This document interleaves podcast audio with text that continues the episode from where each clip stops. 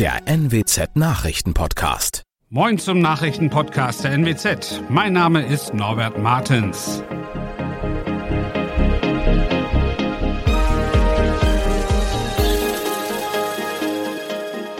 Und das sind unsere regionalen Nachrichten. Vier Ex-Vorgesetzte des Patientenmörders Högel können auf einen Freispruch hoffen. 62-Jähriger aus Oldenburg hat alle sieben ostfriesischen Inseln abgeschwommen und ein Mann ist bei einer Fettexplosion in einem Pfadfinderlager schwer verletzt worden. Vier angeklagte Ex-Vorgesetzte des Patientenmörders Nils Högel aus dem Klinikum Oldenburg dürfen auf einen Freispruch hoffen. Bisher habe die Beweisaufnahme ein vorsätzliches Handeln der Angeklagten nicht mit einer für eine Verurteilung ausreichenden Gewissheit belegt. Die vier sind mit weiteren drei Angeklagten aus dem Klinikum Delmenhorst wegen Beihilfe zum Totschlag bzw. versuchten Totschlags durch Unterlassen angeklagt. Beim Komplex Delmenhorst blieb das Gericht zurückhaltend, denn die Beweis Beweisaufnahme sei noch nicht so fortgeschritten. Der Pfleger Nils Högel tötete in beiden Krankenhäusern wehrlose Patienten und wurde 2019 wegen 85 Morden zu lebenslanger Haft verurteilt.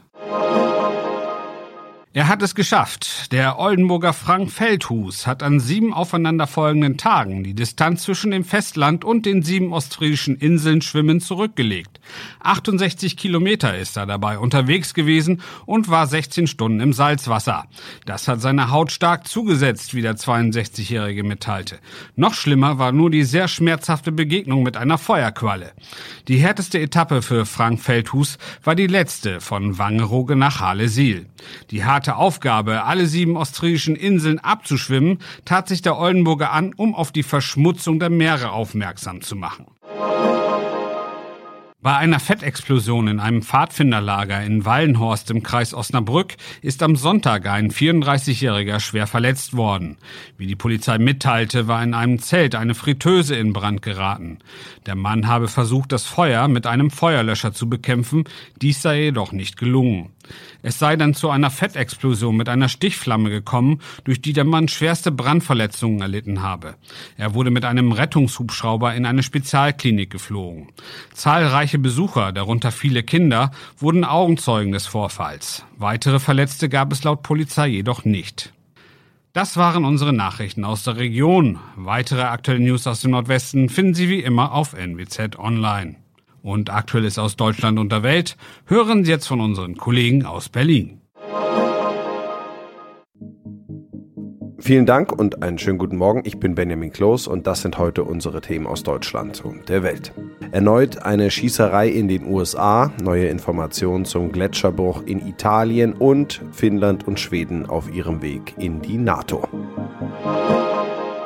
Ein Schütze hat bei einer Parade anlässlich des Nationalfeiertags in den USA in einem Vorort von Chicago das Feuer eröffnet und mindestens sechs Menschen getötet. Die Polizei teilte mit, mindestens zwei Dutzend Menschen seien schwer verletzt worden. Der Schütze sei noch nicht gefasst. Tina Eck berichtet aus Washington. Die Polizei beschrieb den Schützen als 18- bis 20-jährigen jungen Mann mit dunklen Haaren. Bei Beginn des Umzugs zum Independence Day, als gerade kleine Kinder auf Fahrrädern und mit Hunden auf der Parade marschierten, hatte er das Feuer eröffnet. Augenzeugen beschrieben blutige Szenen. Eine junge Frau sprach von einem Kriegsschauplatz. Ein Mann war neben ihr in den Kopf geschossen worden, ein anderer ins Bein. Alles passierte nur wenige Meter von ihr und ihrer Familie entfernt. Die Schusssalven waren so rapide, die Zeugin glaubt, es war ein Maschinengewehr. Bislang gehen die Ermittler von einem Einzeltäter aus. Möglicherweise schoss er von einem Dach.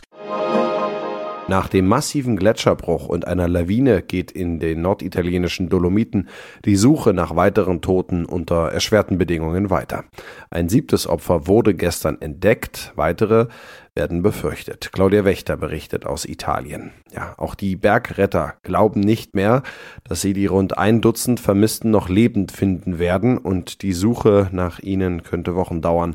Warum dauert das jetzt wochenlang? Ja, eine unerträgliche Vorstellung natürlich, vor allem für die Angehörigen, aber riesige Brocken aus Eis und Gestein, die sind doch in Gletscherspalten gerutscht und ähm, da kommt man im Moment nicht hin. Man kann auch nicht einmal feststellen, ob da Menschen hineingeschleudert wurden. Helikopterpiloten, die versuchen nun Handys von oben zu orten und ähm, mit bloßen Händen kommen auch die Retter nicht weiter. Schweres Gerät ist gefragt und ähm, auch das kann man zurzeit dort nicht hinbringen. Regierungschef Draghi kündigte an, solch eine Tragödie dürfe sich nicht wiederholen. Wie will er das denn verhindern? Schuld waren ja vermutlich vor allem die hohen Temperaturen, also der Klimawandel, oder? Ja, schnell mal die Erderwärmung stoppen, ad hoc die Gletscherschmelze. Das wird nicht funktionieren und ähm, es wird weitere gigantische Abbrüche geben, sagen Experten. An welche Maßnahmen Draghi da denkt, das verriet er nicht, aber im Prinzip bleiben da nicht viele Alternativen, um zu verhindern, dass es ähm, wieder Tote gibt. Man muss möglicherweise Gebiete sperren, Risikorouten verbieten. Der Alpentourismus wird sich wohl verändern müssen. Die Bergsteiger, die am Sonntag dort unterwegs waren, trifft keine Schuld?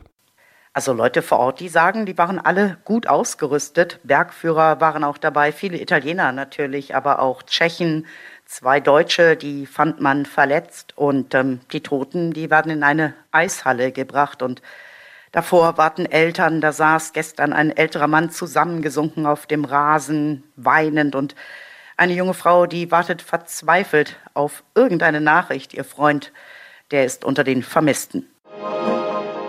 Im Hauptquartier der NATO in Brüssel sollen heute am Dienstag die für die Aufnahme von Schweden und Finnland notwendigen Beitrittsprotokolle unterzeichnet werden.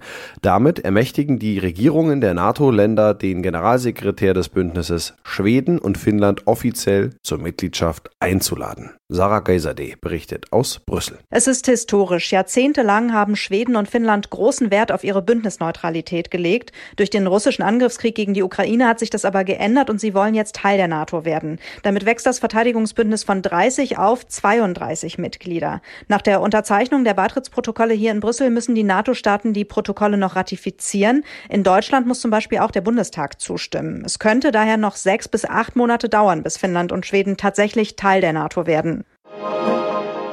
In unserem Tipp des Tages geht es um H2O. Denn Wasserknappheit ist ein ja, sehr beunruhigendes Wort, das man gerade immer wieder in den Nachrichten hört. In Italien zum Beispiel hat sich die Dürresituation am längsten Fluss, dem Po, zugespitzt. Der Fluss ist an manchen Stellen stark ausgetrocknet. Und auch in Deutschland herrscht Wasserknappheit. In ersten Regionen gelten schon Beschränkungen für die Nutzung von Wasser. Wie geht man mit Wasser im Haushalt besonders sparsam um? Matthias Lamprecht, Landwirtschaftsexperte bei Greenpeace, gibt Tipps für den Alltag. Erstmal beim Wasserverbrauch. Wie viel macht der private Wasserverbrauch überhaupt aus? Fällt das so groß ins Gewicht im Vergleich zum Beispiel zur Industrie? Es ist immer sinnvoll, mit der wertvollen Ressource Wasser schonend und sparsam umzugehen. Äh, in absoluten Zahlen ist es aber so, dass die Industrie der viel größere Verbraucher ist. Also Unternehmen wie RWE verbraucht ungefähr so viel äh, Wasser wie 11 Millionen Menschen. Und der indirekte Verbrauch, der virtuelle Verbrauch von Wasser durch unseren Konsum ist weitaus höher als der direkte Verbrauch im Haushalt. Um da mal eine Größenordnung zu nennen, für den Konsum verbrauchen wir ungefähr 4000 Liter Wasser am Tag und direkt im Haushalt verbrauchen wir ungefähr 130 Liter am Tag im Schnitt. Ja, dann fangen wir mal mit dem Konsum an. Worauf kann ich im Supermarkt zum Beispiel achten, um möglichst wassersparend einzukaufen? Also man kann, was Lebensmittel angeht, kann man ganz grundsätzlich sagen, dass pflanzliche äh, Lebensmittel aus der Region da am besten abschneiden. Also wenn man sich das mal anschaut, wird pro Kilogramm Kartoffeln werden 210 Liter Wasser ähm, verbraucht. Das hört sich zwar immer noch viel an, aber wenn man dann mal schaut, was äh, ein Kilogramm Rindfleisch verbraucht, dann ist man bei 15.500 Litern Wasser. Das ist also ein Vielfaches. Insofern grundsätzlich gilt, pflanzliche Produkte, Produkte aus der Region, so als Daumenregel sind immer günstiger als Fleisch oder auch Produkte wie Kaffee oder Kakao, die haben auch eine sehr schlechte Wasserbilanz. Was ist mit Großgeräten, also der Waschmaschine oder dem Geschirrspüler? Macht es da Sinn, jetzt ein neues wassersparendes Gerät zu kaufen oder ist es ökologischer, das Gerät, was man schon hat, so lange wie möglich zu nutzen? Wer nachhaltig einkauft, also Dinge länger nutzt und auch Dinge repariert, der geht schon damit in Ressourcen um. Und wenn ich also zum Beispiel denke, dass eine Jeans 10.000 Liter Wasser verbraucht, dann macht es natürlich einen Unterschied, wie viele Jeans ich mir im, Jahr äh, kaufe. Bei den wassersparenden Maschinen ist natürlich schon irgendwann so, ähm, dass es Sinn macht, die auch zu ersetzen, weil einfach der Wasserverbrauch extrem hoch ist. Also mein, ein ganz, ganz äh, griffiges Beispiel ist vielleicht die Toilettenspülung. Da kann man bei gleicher Nutzung, wenn man sozusagen einen Wasserspülkasten besorgt, der das Spülmenge dosiert, kann man locker den, den Verbrauch halbieren und dann amortisiert sich so ein Kauf auch schon nach einem Jahr und das macht sich dann auch ressourcenmäßig positiv bemerkbar. Viel wird ja gerade auch übers Duschen geredet. Manche fühlen sich da von der Politik auch gedrängelt, weil die uns rät, kürzer und kälter zu duschen, auch um Gasenergie zu sparen. Aber wie viel Wasser kann man beim Duschen wirklich sparen? Das macht auf jeden Fall was aus. Also man kann sagen, im Haushalt Baden, Duschen, Händewaschen verbraucht ungefähr, also mehr als ein Drittel äh, des Wassers im Haushalt.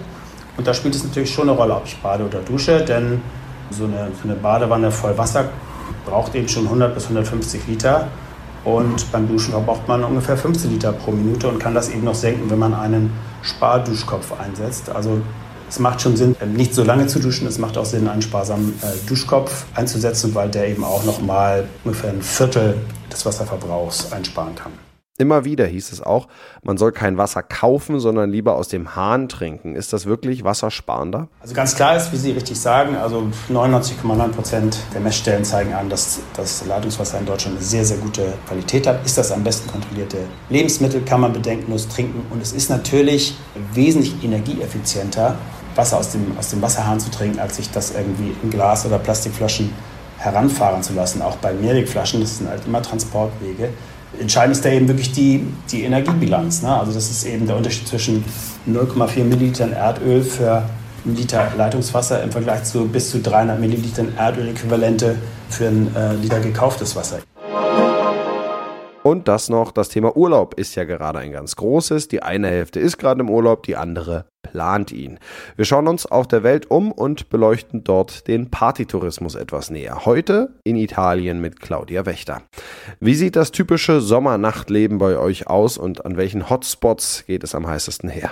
Ja, die älteren Semester, die zieht's meistens am späten Abend auf die Piazza, hier auf die Plätze und ähm, die Jüngeren, die machen natürlich Party am Meer chillen am Strand, tanzen die Nächte durch. Man lebt hier ja im Prinzip bei der Hitze eigentlich auch nur nachts. Und ähm, the place to be ist natürlich Riccione, immer noch an der Adria und ähm, Sardinien. Die Costa Smeralda, aber da kostet eine normale Pizza auch schon mal 60 Euro. Wie sehr spielt Corona diesen Sommer noch eine Rolle oder im Gegenteil, das Bedürfnis, jetzt ganz viel nachzuholen? Ja, die Sommerwelle, die rollt auch hier an, aber das interessiert irgendwie die allerwenigsten. Die Massen, die schlurfen über die Strandpromenaden. Alle drängeln sich schwitzend in den Clubs und Bars. Krieg, Krise, Corona. Das wird, ähm, denke ich, so gut es geht, verdrängt auf Sizilien. Da heißt es zwar nun, setzt doch bitte wieder die Masken auf, aber der Appell, der verhallt mehr oder weniger. Wie flirtet man bei euch im Nachtleben? Und welche Anmachsprüche oder Maschen sind denn besonders typisch? Ja, Lette Lava natürlich. Casanova, das Macho-Gen, das hat hier tatsächlich überlebt. Und man hört auch immer noch Ciao Bella, aber das bedeutet gar nichts. Alle weiblichen Wesen werden hier so begrüßt. Und Italiener zumindest, der mit etwas Stil, der labert nicht. Der setzt auf eher stumme Anmache, Augenkontakt, Anstoßen an der Bar und dann braucht er ganz schnell Körperkontakt und ähm, meistens funktioniert's. Ja, das war's von mir. Ich bin Benjamin Kloß und wünsche Ihnen noch einen schönen Tag.